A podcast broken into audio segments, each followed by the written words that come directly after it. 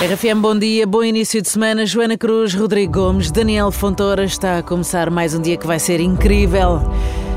E definir limites é uma forma de autopreservação, respeito próprio. Ao delineares claramente o que é aceitável, crias um ambiente onde as tuas necessidades e o bem-estar são prioritários. E isto não é egoísmo, é auto-amor. Estabelecer limites. É assim que se comunica de uma forma assertiva, construindo relações depois mais saudáveis e equilibradas. Também é um ato de coragem dizeres não quando necessário. Proteges assim a tua energia, mantens o espaço positivo assim à tua volta. Dar limites é então um ato de autocuidado que nos permite construir relações mais autênticas, satisfatórias e a pessoa não se fica a consumir, a remoer por dentro, não é?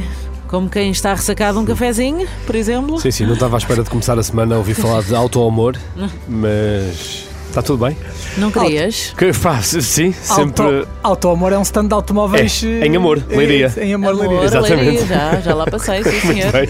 Olha, Vamos lá, brindar a Vamos, ti e vamos. ao teu dia. já Bora. percebeste que estamos mesmo a precisar disto. Não, é até Ei. também um stand de automóveis com maior espaço no banco de trás para dar aso Exatamente. a práticas de amor. Auto-amor, muito bem. Autoamor. Quem A gente quiser quer é entrar. amor. Bom, brindamos a ti e ao Ponha teu o dedo dia. um no ar. Vai lá, brindamos em 3, 2, 1. Cafezinho. E Ai, Ah, tão bom. saudinha é o que é preciso. Vamos lá começar esta semana com energia, com vontade, com vigor. Também podes pôr leite no café, sim, se quiseres. RFM.